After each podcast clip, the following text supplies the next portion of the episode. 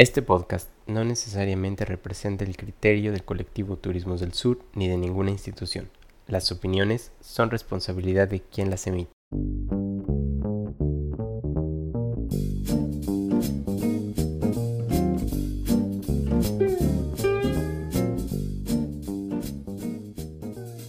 Hola, ¿cómo están? Buenas tardes, buenos días, buenas noches. Me da mucho gusto estar aquí con ustedes una vez más en otro capítulo del podcast de Turismos del Sur. En esta ocasión me acompaña el compañero Ángel Calvario. Hola a todos y a todas, es un gusto estar nuevamente con ustedes el día de hoy y pues un saludo a Adrián. Gracias, bueno, su servidor Adrián Vilchis. Y en esta ocasión vamos a continuar con la dinámica que hemos tenido en estos últimos episodios, que es estar hablando sobre los diferentes capítulos del libro del colectivo Turismos del Sur. Entonces, tenemos un invitado que nos va a hablar del capítulo que escribió, es el capítulo número 11, y Ángel nos lo va a presentar. Para mí es un gusto tener el día de hoy, ¿verdad? Como invitado especial a el doctor Juan Carlos Graciano, un amigo paseño eh, muy estimado, ahora de que anduve por allá de visita coincidimos en la Universidad Autónoma de Baja California Sur. Y bueno, Juan Carlos es un profesor investigador de la UAPS, experto eh, en el tema del agua. Eh, un tema que es fundamental para los destinos turísticos y pues él ha trabajado. Entonces, brevemente voy a, a leer una reseña curricular. Él es doctor y maestro en ciencias sociales, con orientación al desarrollo sustentable y a la globalización. Es licenciado en Comercio Exterior también por la Universidad Autónoma de Baja California Sur. En su experiencia laboral y profesional, pues aparte de ser profesor, ¿verdad? Ha estado trabajando en la Cámara de Diputados del Congreso de la Unión, donde ha desempeñado algunos cargos relacionados con el uso del agua potable y saneamiento es una persona que conoce mucho del tema y eh, lo más interesante para nosotros, el por qué pudo participar con nosotros en el, en el libro y en este podcast, es la mirada que tiene desde la ecología política y la economía política. Y pues es un gusto tenerte aquí, Juan Carlos, ¿cómo estás? Muy agradecido Ángel, un gusto poder saludarles. Para mí el poder disfrutar de esta oportunidad que me brinda Turismos del Sur a través de su publicación, pues para mí es una oportunidad única de pues difundir un poco el trabajo, ¿no? Entre los jóvenes estudiantes, entre algunos otros colegas que estén interesados en el tema. Y para mí la verdad es una gran oportunidad y reitero que me siento muy motivado al respecto. Muchas gracias. Bueno, nada más para comentar, eh, como dice Adrián, el capítulo que escribió Juan Carlos junto al doctor Manuel Ángeles y la doctora Alba Eritrea lleva por título El derecho humano al agua en destinos turísticos, el caso de los cabos Baja California Sur, México. Y pues podemos empezar como con la plática formalmente. Yo revisando el texto me pareció bien interesante como esta discusión, esta revisión que haces de cómo el agua inicia como a discutirse o empieza a verse como un derecho humano y posterior hay un proceso como de transformación porque tiene ciertos valores económicos. Entonces me gustaría así brevemente si nos podrías platicar por qué el agua se considera dentro de los derechos humanos. Pues te comento, es una historia, digo, siempre el ser humano se ha transformado con base a, su elemento más importante, que es el agua. Todas las civilizaciones, eh, las grandes civilizaciones, se han asentado siempre junto a un cuerpo de agua. En el desierto, en las zonas áridas, eso es mucho más notorio. Tal vez en una zona selvática, porque hay agua por todos lados, no se nota, pero en algunos lugares donde el agua es, digamos, más escasa, que es un término que podemos dialogar también, fluye un papel principal.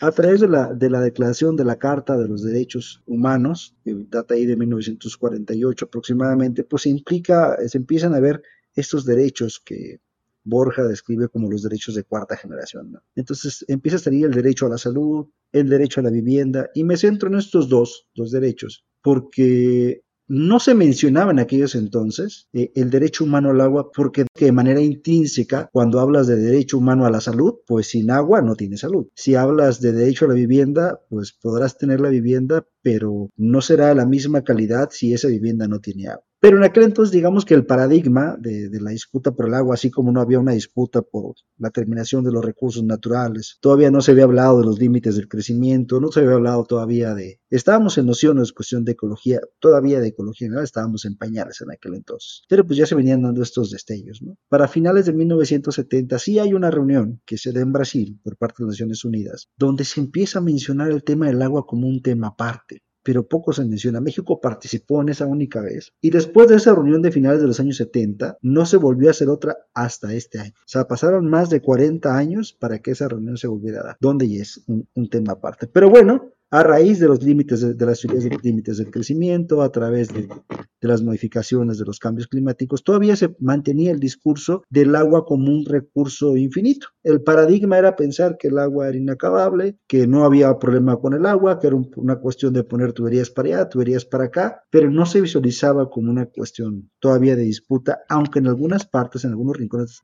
del planeta sí. Siempre ha habido una simple revisión a, a, la historia, te puedes dar cuenta de que siempre ha habido conflictos por el tema del agua. ¿no? Si volteamos a ver los conflictos de Medio Oriente, tiene que ver una cuestión por agua. Digamos el caso de Palestina, el caso de Israel, hay un conflicto que no se menciona por el agua. Y así como pudiera haber en otros muchos lugares, en otros rincones, en México mismo, hay varios incidentes, conflictos sociales por la cuestión del recurso. De ahí la visión de la ecología política, o de la ecología política del agua, porque ya hay una rama en particular para eso. Pero bueno, a principios de los años, década del 2000, se empieza a dar este ruido porque empiezan a ver los gobiernos la problemática del agua y que dices, bueno, si es que el agua que teníamos acaparada en los cuerpos, como los acuíferos, en los ríos, en los lagos, sí son finitos, o sea, tienen una capacidad de reabastecimiento limitada y con los fenómenos del cambio climático son más variantes, entonces se empieza a pugnar por la cuestión de la gestión y se empieza a pugnar por establecerlo como un derecho. Y no es hasta hasta la resolución de la Asamblea General, en la resolución número 15 de las Naciones Unidas, que se aprueba el derecho humano al agua. Entonces ya de manera formal se aprueba y los países tienen que empezar a adoptarla. Pero ojo, es una cuestión que me falta en el libro, no se aprueba por mayoría. Yo me quedo con la resolución número 15 del 2010, o sea, me quedo con eso, pero lo que observo después, digo, en estos avatares que empiezas a ver cómo funciona la cuestión legislativa y que cuando debates en la ONU es muy parecido, pues te empiezas a dar cuenta de que sí se aprueba, pero no se aprueba por mayoría absoluta, se aprueba por una mayoría simple. Pero, sin embargo, los países que se comprometen, en México, empiezan en esta cuestión legislativa, ¿no? Pero es precisamente ante las crecientes disputas que se empieza a tener por el recurso, ante la falta de inversión, porque muchos países empiezan a dejar de invertir en el tema del agua, y no es algo que se note en los 5 o 10 años, era un problema que veníamos arrastrando desde hace muchísimo tiempo. Entonces, pues las cuestiones cambian, ¿no? Las cuestiones empiezan a ser diferentes, y lo que sí menciona ahí en el libro es que, bueno, en 2010 pues se hace la aceptación ya general por todos, México en 2012 modifica su sexto párrafo en el artículo constitucional, lo incluye, y empieza un plazo de un año para empezar a legislar sobre el derecho humano al agua. O sea, el derecho humano al agua está vigente y en la Constitución, pero no hay, digamos, responsables. Dice que van a trabajar conjuntamente. Entonces, si hay algo que estábamos viendo, lo que me ha tocado ver, pues es que desde 2012 se da ese mandato. En 2013 empieza a vencer el plazo donde pues, uno de los poderes, que en este caso el poder legislativo, empieza a entrar en una falta por no legislar sobre el tema. Entonces pasa una legislatura, la otra retoma el tema, hace legislatura. ¿Qué implica una ley general? Pues la ley general implica, en el primero que nada, repartir las responsabilidades. Y luego esa ley llevará un reglamento para decir, bueno, vamos a cumplir el derecho humano al agua, pero eso tiene un impacto presupuestal. ¿A quién le va a corresponder? No es que los ayuntamientos, ya sea de un destino turístico, no, no quieran cumplir con esa facultad, pero como no están perfectamente establecidas, bueno, es un derecho humano gratuito, o sea, es como si dijera, el existe el derecho humano a la vivienda, sí, las viviendas no las regalan, entonces está el, bueno, cómo se va a cobrar de manera justa, cómo se va a asignar un presupuesto para que los organismos puedan cumplir y garantizarle el derecho humano a la población. Yo recuerdo cuando estuve de estancia en España y estuve viendo, estaba viendo yo indicadores sobre la cobertura y me decían, pero es que cómo es que la gente no tiene agua en su casa. O sea, era una realidad que el europeo no entendía. Digo, pues es que hay zonas que están muy apartadas de un núcleo urbano que no cuentan con un servicio potable. Y ellos no lo veían como algo que realmente entendieran mucho menos que no tuvieran un drenaje. ¿no? Pero bueno, entonces están en esta falta el Poder Judicial. Hay comunidades que han interpuesto su queja de que no se les está garantizando el derecho humano al agua y ha habido controversias que la Corte ha venido resolviendo, pero a la vez recientemente salió un mandato pues donde está obligando al, está exhortando a un poder igual que es el Poder Legislativo, el Poder Judicial le dice, sabes que estás en falta, no se está garantizando el derecho humano al agua de esta población o de estas poblaciones, por lo tanto te recuerdo que tienes una asignatura pendiente que es legislar sobre el tema. Entonces en México en esta parte de la gestión del agua, que es una historia que a lo largo el tiempo, pudiéramos decir, es una historia que va del centro a la periferia, porque pues ha sido comisión, ha sido secretaría, ha sido junta, de nuevo ha sido comisión, y en ese impasse está, ¿no? Ahorita está como, todavía como comisión, y eso tiene que ver cuando tienes una secretaría o tienes una comisión, pues también tiene que ver el rango de importancia que tiene dentro de la política pública esa dependencia. ¿Por qué? Porque conforme al grado jerárquico que tenga, pues también va a ser el grado de presupuesto que se le vaya a asignar. Entonces, una vez que se hace esta votación y se determina que hay un derecho humano al agua, a lo que se comprometieron los países fue a legislar en materia de agua. Y de manera tangible, digamos en el caso de México, ¿qué cambios podríamos observar de antes de que fuera un derecho humano a después? Legislativamente solo te puedo decir que se incluyó en el cuarto constitucional. De ahí lo que se acordó es crear una ley general de aguas y es la que se ha incumplido. Básicamente hay dos corrientes, porque existe una ley que es la ley de aguas nacionales, pero esa lo que básicamente regula es el control de las aguas. No solamente implica el derecho humano al agua, porque el agua está en, digamos, tres categorías. Agua vida, agua ciudadanía y agua economía. La primera categoría, digamos que es el agua que todo el mundo necesita para vivir. Y esa por el simple hecho de existir no tiene ninguna obligación. El agua ciudadanía, que digamos que es el agua que recibimos en nuestras casas, que llega a través de las tuberías, esa sí tiene un costo y luego está el agua economía. Pero para darte más o menos un, panorama, te diría que para el agua ciudadanía ocuparíamos, digo, para el agua vida se ocupamos aproximadamente el 2%. Para el agua ciudadanía estamos ocupando aproximadamente un 14% de las aguas que se utilizan en el país. Y para el agua economía estaríamos utilizando el resto, que es acerca del 75-76%. Entonces, eh, lo que falta legislar es eso, o sea, la, es, la población es creciente los ayuntamientos, las ciudades, las pequeñas poblaciones han crecido. Lo que no han crecido son los volúmenes que se le asignan para garantizar ese derecho humano. Entonces, pues la política tiene que ser acorde, ¿no? Y precisamente como no existe o no está del todo establecido, porque a través de una ley general de agua se van a establecer las responsabilidades, pues es lo que se ha venido causando. ¿Cuál es el gran temor, digamos, de aquellos que tienen agua economía, que son las dos grandes corrientes? Unos quieren solamente regular el cuarto constitucional, que es lo que está mandando la Corte, y otros quieren aprovechar la coyuntura, que es un tema que ahorita está batiendo en el Senado, para derogar la ley de aguas nacionales y con la ley de aguas nacionales que tiene que ver con el derecho humano al agua y otros temas más, que para mí puedes legislar, el derecho humano al agua de una forma aparte y no desde la ley de aguas nacionales, que ocupa actualizarse posiblemente, sí, pero esa sería otra discusión. Pero bueno, ese ha sido el brete del por qué no ha salido, porque está en, es que vamos a aprovechar y vamos a derogar la ley de aguas nacionales para tumbar el sistema de concesiones. El sistema de concesiones es la forma en la que se asignan los derechos de agua en el país, ya sea de volúmenes superficiales o de volúmenes subterráneos. También lo implica para aguas nacionales, como pudiera ser para desalar agua. Pero bueno, se disputan esos intereses y es lo que, digamos, no ha permitido que esa ley avance. Oye, bueno, yo lo que quería preguntar era sobre un tema que mencionas en el, en el capítulo y dice que el debate está en las formas de gestión del agua. Y como que la gran pregunta es si esta gestión debe ser hecha por el Estado o por el mercado. Y esto lo pregunto un poco ya eh, después de esa introducción que nos hace sobre el derecho humano al agua, tratando de llevarlo al tema del turismo, ¿no? Porque indudablemente hablar del agua y turismo, al menos en estos grandes centros integralmente planeados, como es el caso de Los Cabos o como el caso de Cancún, pues nos lleva a pensar en esta agua eh, economía que decías, ¿no? Entonces, ¿qué nos podrías comentar en ese sentido sobre la gestión que se ha hecho del agua en el caso de Los Cabos? Existen precisamente dos grandes formas de gestión a nivel mundial. Una es a través de el Estado, con sus, y ambas tienen formas formales e informales, y está a través del mercado, que es lo que comúnmente vamos a ver, eh, sobre todo en destinos turísticos. Por un lado vemos el Estado a través de un organismo operador, la ley les faculta con la reforma de 1983 para que los ayuntamientos, antes era responsabilidad de la federación, con la reforma del artículo 115 pasa a ser una responsabilidad de estados y municipios, principalmente de municipios. Y a su vez los municipios pueden subcontratar, pueden crear un organismo operador, que es usualmente lo que tienen, o pueden contratar a un tercero, que no sea un ente público, sino que sea un ente privado. Entonces, por ejemplo, tengo entendido que el municipio de Benito Juárez, por ejemplo, donde están ustedes, es aprovecha esas reformas de la ley que se dieron en 1992 con la ley de aguas nacionales que permite la participación de privados también y en el tema del agua y se da el tema de concesiones. Entonces es ahí como empresas privadas pueden dar. Digamos que esa es la forma formal a través del mercado, a través de una concesión y está el mercado informal a través del mercado también, como por ejemplo la venta de agua en pipas por particulares. Nadie regula en ninguna parte del país cuál es el costo de la pipa, nadie te dice cuál es el precio del metro cúbico por agua entregada en pipa.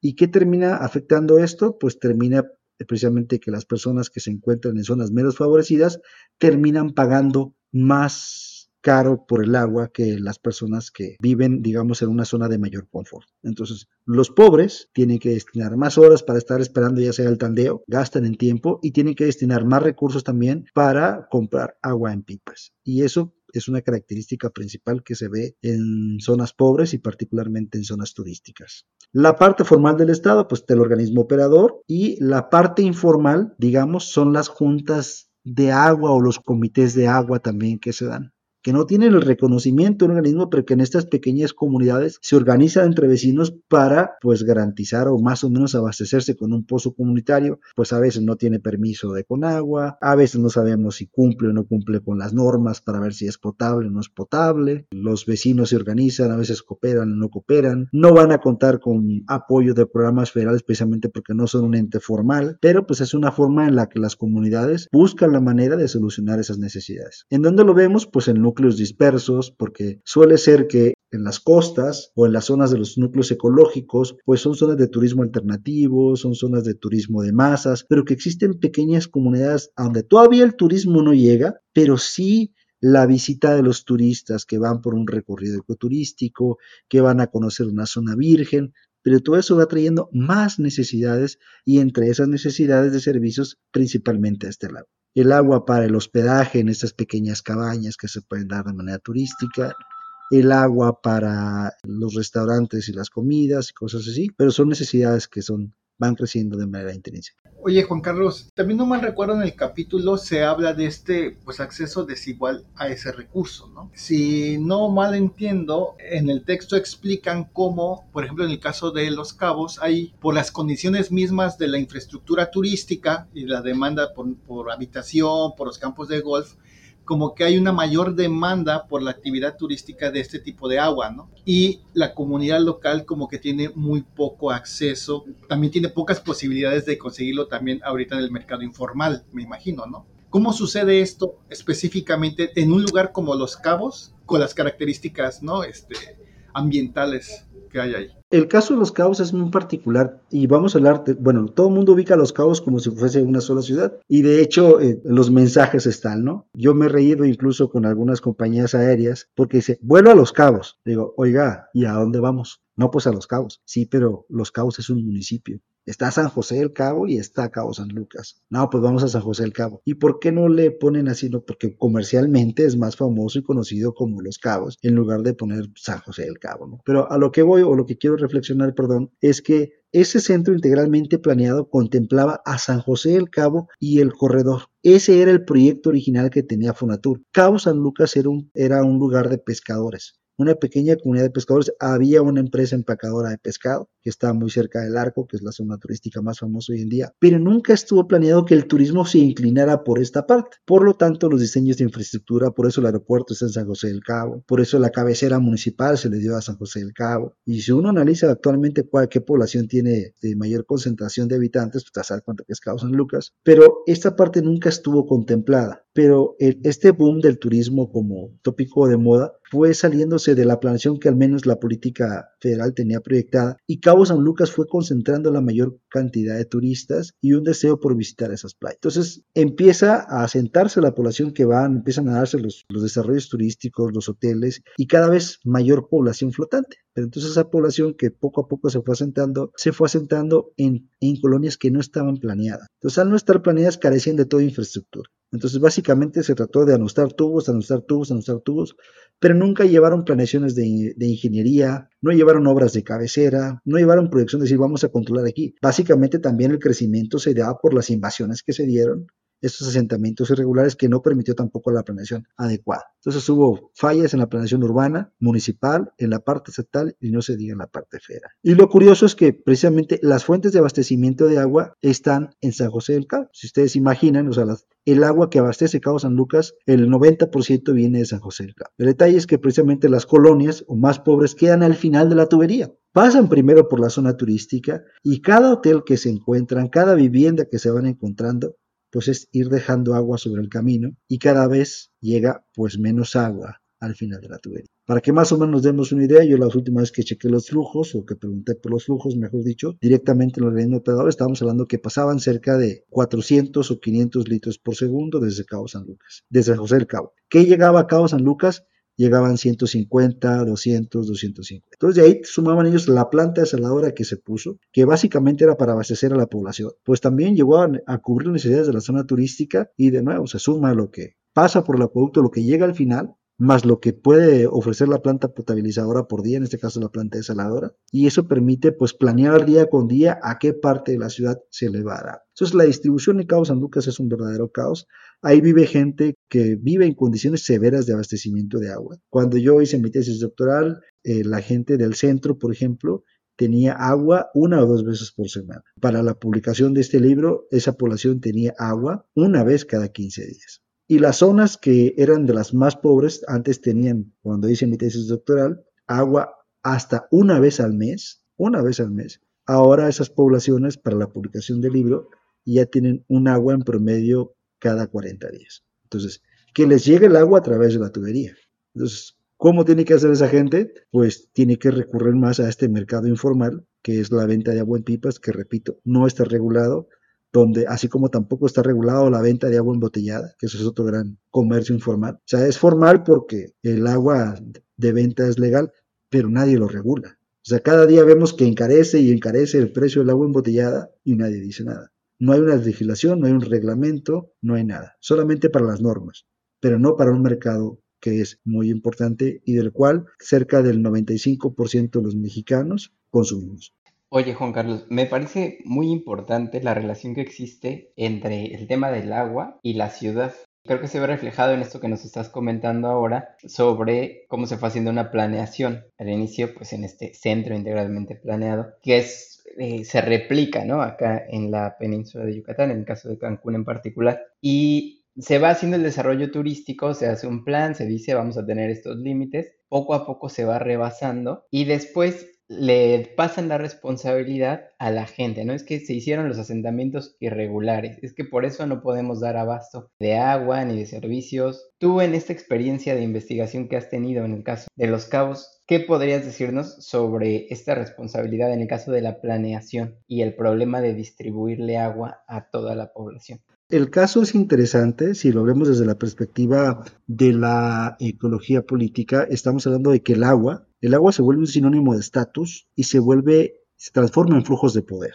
Entonces, una forma común, digamos, en algunas colonias, y no es un ejemplo propio de los cabos, es precisamente que el prometer vivienda, el prometer servicios públicos como el agua, como el alumbrado, como la seguridad, se transforma en votos y tienes una población muy importante cada cierto periodo, sobre todo cuando es un periodo electoral. Y por mucho que sea escasa, pues te topas con incongruencias de que Cabo San Lucas tiene, los cabos en general tiene 11 campos de golf. Dicen, los hoteles tienen plantas desaladoras. Sí, pero las plantas desaladoras tienen un costo de operación muy alto más que nada son salvaguardas para sus emergencias. O sea, prefieres tomarlas. Son muy contadas las plantas desaladoras que no están conectadas a la red, es decir, que cuyo hotel no tiene un contrato de agua. No solamente van al tema de la política que no se invierte lo suficiente en materia de infraestructura, pero también hay un trasfondo. Está el tema de la escasez, dicen, el agua es escasa en los cabos, digamos.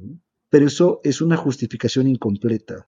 El agua, para empezar, no puede ser una mercancía, digamos, desde un punto de vista marxista, porque no tiene un sustituto. Una característica desde la, desde la economía es que toda mercancía debe tener un sustituto. El agua no lo tiene. Entonces, de ahí que también vienen debates como el fetichismo del agua como mercancía. dices, pues es que no, te lo venden como mercancía, vamos que te la potabilizan, te la ponen en una botella. Pero es una transformación de algo que primero nosotros contaminamos, porque en su estado natural, pues el agua no tiene los contaminantes que suele tener cuando ya está en el subsuelo o en algún cuerpo de agua. Pero precisamente esta justificación incompleta da oportunidades a muchas cosas.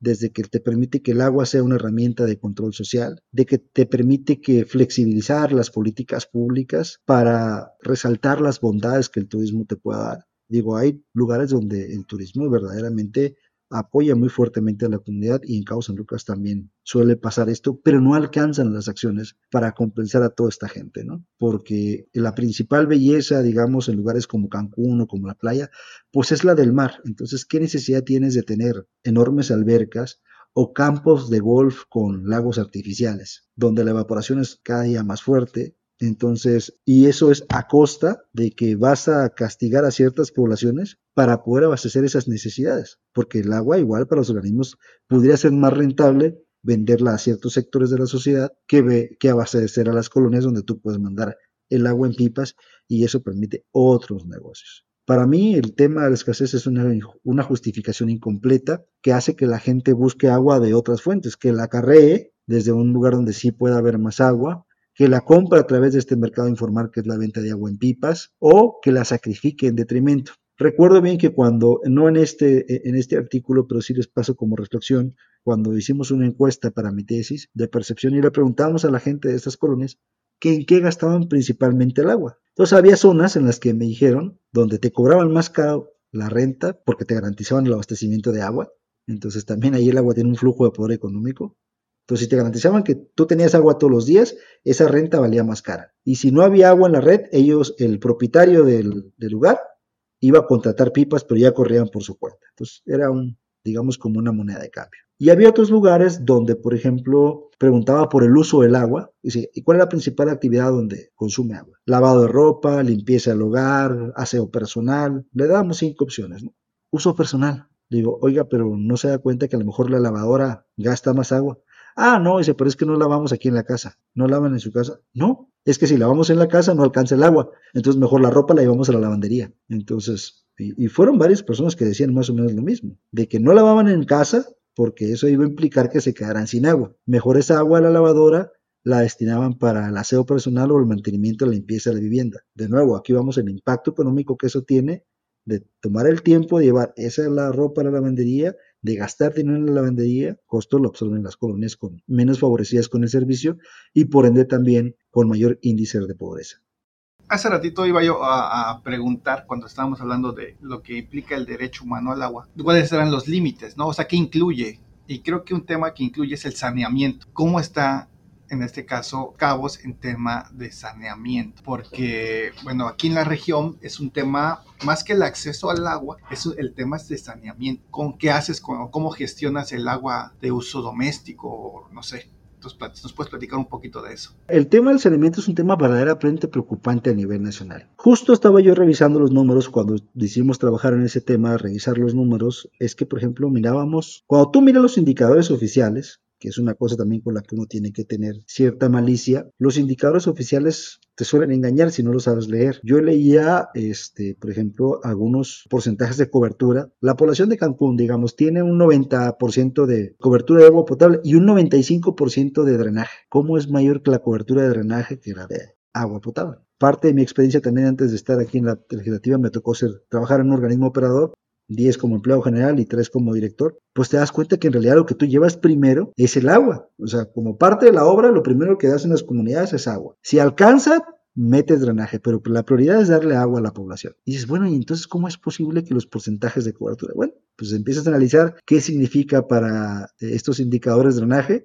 Y drenaje es cualquier forma de desalojar el agua de tu casa. O sea, si tú la juntas en una cubeta y vas y la tiras, eso es drenaje. El desalojo del agua de la vivienda, de la forma que sea por eso los porcentajes eran mayores. Y luego si importamos, si la gente, por ejemplo, acarreaba el agua, pero tenía agua en su vivienda, pues ya era parte de cobertura. Entonces, cuando empezamos a desmenuzar los números, por ejemplo, yo te puedo decir que solamente el 82% de la población tiene acceso a una red pública de agua potable y cerca del 80% tiene acceso a una red pública de alcantarillado. Y luego de ahí sigue lo que tú me preguntas, el saneamiento. ¿Cómo se sanea el agua? Bueno, han existido nuevas normas, está la famosa NOM 001 que tiene que ver con las calidades de tratamiento del agua, pero para que te des una idea, en México existen cerca de 3.900 plantas. Tenemos paradas poquito más de mil paradas totalmente que no operan. Y cerca de otras mil y tantas no cumplen la norma. Y estoy hablando de la norma vieja, no de la norma nueva. Para que te des una idea, a nivel nacional promedio, solamente tratamos el 47% de las aguas y no a la calidad que debiéramos tratarlo. Entonces, precisamente el problema que viene en algunas comunidades es que se,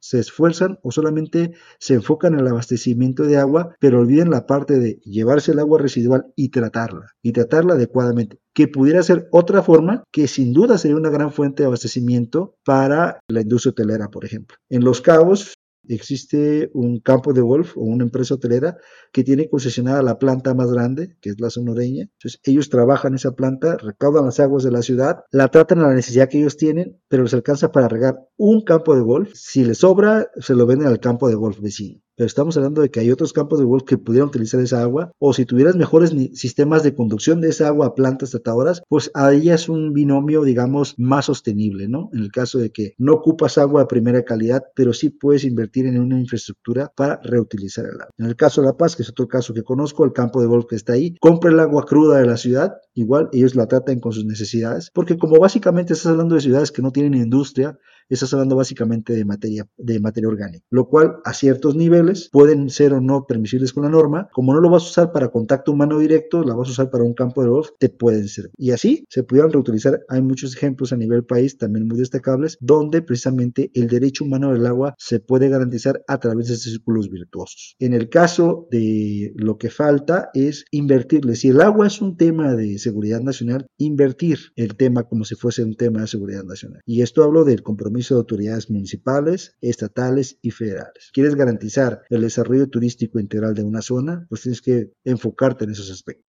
Gracias, Juan Carlos. Oye, una pregunta como para ir cerrando esta plática. Me llamó mucho la atención los datos que nos fuiste dando del acceso al agua y la disponibilidad que tenían ahí en Los Cabos cuando hiciste tu investigación de tesis, que se redujo para el momento en el cual se publica el capítulo.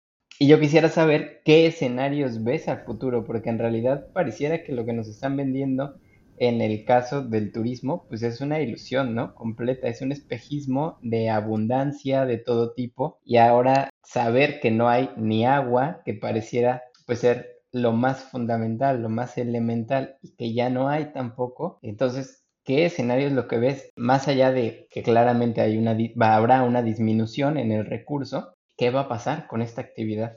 Hay un, hemos hablado del derecho humano al agua, pero ahorita nos faltó un aspecto fundamental, el derecho humano o el derecho a la ciudad, mejor dicho. Entonces, ¿qué es una facultad que deben de tener. Para mí, el derecho humano al agua está intrínseco en el derecho a la ciudad. Y por derecho a la ciudad veo a la capacidad o a la participación que van a tener cada uno de los ciudadanos en la toma de decisiones de sus recursos. Si esos ciudadanos deciden apostarle por el turismo, adelante, pero que sea una decisión de los ciudadanos. Si deciden apostarle por la agricultura, porque otro de los grandes problemas que tiene Los Cabos es que aparte tiene agricultura de exportación y lo que exporta principalmente son productos altamente demandantes en agua y lo que no tienen es agua, entonces dices tú, están las incongruencias, dice, oye, pues, ¿por dónde me pego? Eh? Son grandes exportadores de tomate orgánico, entonces al mercado estadounidense, y si nunca han escuchado de venderle pan a la bimbo, pues es más o menos lo mismo. México es el onceavo productor de tomate, Estados Unidos es el cuarto, pero nosotros vendemos mucho producto de exportación y Baja California Sur es el cuarto exportador a nivel nacional de tomate. El, el tomate es 95% agua. ¿Qué dijimos que no tenía el municipio? Agua. Y aún así exporta volúmenes importantes. Entonces, si van a ser turisteros, pero a ver, ¿es algo que la ciudadanía realmente quiere? Que si van a poner realmente más hoteles o van a seguir los desarrollos. A ver, Oigan, pero no podremos ofrecer un mejor servicio turístico si primero le destinamos cierta cantidad al mejoramiento urbano y a la infraestructura, precisamente para que ese turista que va a llegar esté en una zona confortable, porque luego pasa de que a esas zonas turísticas, a los turistas no los saques de la zona turística, porque se te van a asustar. Yo recuerdo un caso de unos estudiantes que venían de la Universidad de California, que me platicó un profesor, que había trabajado conmigo precisamente en, en el muestreo. Entonces le gustó cuando fuimos a entrevistar a las colonias pobres. Ellos venían de Canadá. Entonces hospedó en uno de los mejores hoteles a los estudiantes, que eran estudiantes de la Universidad de Arizona, estuvieron en esa zona turística, se hospedaron en uno de los mejores hoteles y los llevó a encuestar a la zona urbana donde estaban los problemas de agua. Los estudiantes llegaron deprimidos sea, que cómo era posible que, la gente viviera así. Dice, oye, pero voltea a ver la alberca del hotel, oye, voltea a ver el campo de golf, oye, voltea a ver el spa. La zona turística está muy bien, pero te metes una calle para el pueblo y la cosa cambia. Y yo creo que es una cuestión que en la mayoría de los centros integralmente planeados han surgido con esa disputa, ¿no? que se enfocan demasiado en la parte turística, pero no son equilibrados en el desarrollo de la infraestructura. Y eso te va a permitir tan solo por la relación que tiene el agua, no solamente con la calidad de vida. Hablamos, por ejemplo, una cuestión de salud. El 80% de las enfermedades están relacionadas con el acceso al agua potable. Entonces, al tener mayor cobertura de agua en las colonias, en la gente que va a trabajar en los desarrollos turísticos, pues estás hablando de que gente que va a tener una mejor condición de salud. Y estamos hablando de la gente que te va a preparar los alimentos. O sea, imagínate que la gente que te va a preparar los alimentos o que te va a atender en el hotel no tiene suficiente agua incluso para sus necesidades más elementales. Sí, y yo lo que he visto recientemente, bueno, un poco de mi experiencia, que he podido visitar algunos hoteles de visita, claro, no de, no de huésped, este, aquí en la Riviera Maya, ha sido que pues genera un shock realmente esto, como esto que comentas que le pasó a los estudiantes. Estás trabajando en el hotel, estás todo el día viendo a gente viviendo el lujo, ¿no? Que gastan en una noche 50, 70 mil pesos y tú llegas a tu casa y no puedes satisfacer las necesidades más básicas. Y esto pues evidentemente va generando también pues ciertos problemas sociales, cierto eh, rechazo al turismo, ciertas formas de resentimiento, ciertas formas de eh, ruptura social, ¿no? Rompen la misma comunidad. Entonces, va mucho más allá de simplemente pensarlo como un asunto de escasez, como mencioné. Como tú lo dices, o sea, esa palabra escasez, luego habrá que preguntarse, ok, escasez, pero para quiénes sí y para quiénes no es escasa el agua. Entonces, para los que llegan a la zona turística, ni idea tienen de que el agua es escasa, pero para los que están en la zona pobre, dicen, pues sí. Pero luego llega el tema de la alienación. Dice, sí, pues no tenemos agua, dice, pero pues es más importante que el turismo, que el turismo tenga agua, porque si no, pues no va a haber empleos, y si no hay empleos, pues yo me quedo sin chamba. Entonces se va difundiendo esa alienación o ese discurso de sacrificio por una cuestión elemental que es tu derecho humano. Híjole, pues la verdad, un tema bien interesante. Nos quedamos con, con muchas ganas de seguir platicando. Sabemos que Juan Carlos es una persona muy ocupada y en verdad agradecemos pues que se haya tomado la molestia y el tiempo de poder estar el día de hoy con nosotros. Creemos eh, firmemente, o firmemente en el, en el, colectivo que un tema de discusión, análisis, revisión es el tema del agua en los destinos turísticos. Aunque aquí en la península se habla mucho de que no hay escasez, ¿no? Sabemos que las condiciones climáticas han generado pues sí la disminución de lo que se tiene de reserva, pero definitivamente el acceso pues a, a este vital líquido, pues sí está determinado por dónde te encuentras en la ciudad, qué tipo de servicios tienes, etcétera, ¿no? Una cuestión de clase, vamos a decirlo así. Y pues bueno, agradecerte, Juan Carlos. Hay muchas cosas, yo también me quedé por ahí con la idea de cómo hay otras lógicas de reproducción del capital que también buscan esa agua, ¿no? Por ejemplo, es la industria minera que se quiere incorporar, no necesariamente en los cabos, pero en uno de los lugares donde se reabastece ese agua, ¿no? Entonces es bien interesante cómo estas lógicas pues entran como en esa disputa al final de cuentas, ¿no? Y de un, de, un, de un recurso que es fundamental para la vida, pues para todos. No sé si tengas algo que agregar, algo que quieras cerrar, una idea, una invitación, donde podemos este, ver tu trabajo, algo que quieras finalizar para este episodio agradecerles sobre la oportunidad que me dieron de participar con ustedes aquí, tanto en el libro como en este podcast, e invitarlos a que, sobre todo los estudiantes y al resto de los colegas, no se queden con esos datos. Analicen, critiquen el por qué. Creo que es una labor fundamental que las universidades deben de seguir difundiendo en sus estudiantes, que es la labor del pensamiento crítico, ¿no? Para que pues no nos creamos todo lo que nos dicen, que leamos. Y la invitación es pues, de leer mi trabajo, por ahí encontrarán en internet algunas citas. Está este libro, he publicado también acerca de la comunidad de Cabo Pulmo, muy cercana a Cabo San Lucas, a San José del Cabo, que si vemos es, es la parte turística que Cabo San Lucas ya fue y los errores que se tienen, y viene la parte que está creciendo, todo lo que es Cabo del Este, que es lo que viene. Tanto las autoridades municipales, estatales y federales, la gran pregunta es, ¿se habrá aprendido la, la elección? Que la falta de planeación no garantiza un adecuado crecimiento del turismo, pues en este polo de, este parque natural que está muy grande, que es Cabo Pulmo, está la ribera, y pues ahí se acaba de establecer un Four Seasons que ha hecho grandes modificaciones, pero nada más les digo, el puro desarrollo turístico demanda más agua que la población entera y también satura la red de drenaje sin una planta potable, sin una planta de tratamiento. Entonces dices, bueno, ¿y las lecciones del pasado dónde quedan? No estamos, sin duda, el, el turismo es una gran actividad. ¿Qué es lo que se necesita hacer, pues ser más críticos para que haya un balance entre los beneficios que tiene que dar. Si no, los destinos turísticos van a cumplir con su ciclo de madurez y van a migrar a otros lugares cuando pudiéramos ser una fuente de trabajo, de empleo y de mejora para la comunidad mucho más sostenible a lo largo del tiempo y mucho más equitativa en la distribución del agua.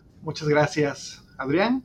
No, nada, pues agradecerte igualmente Juan Carlos por tu tiempo, por esta plática, por el capítulo y pues antes del capítulo estábamos platicando de la posibilidad de hacer algunas actividades en conjunto entre el colectivo contigo. Entonces, pues ya les estaremos comunicando a qué llegamos. Muchas gracias por su tiempo y les invitamos a, ya saben, a seguirnos en las redes, Colectivo Turismos del Sur, en Facebook, en Instagram y pues sobre todo escuchar los capítulos que tenemos ya disponibles.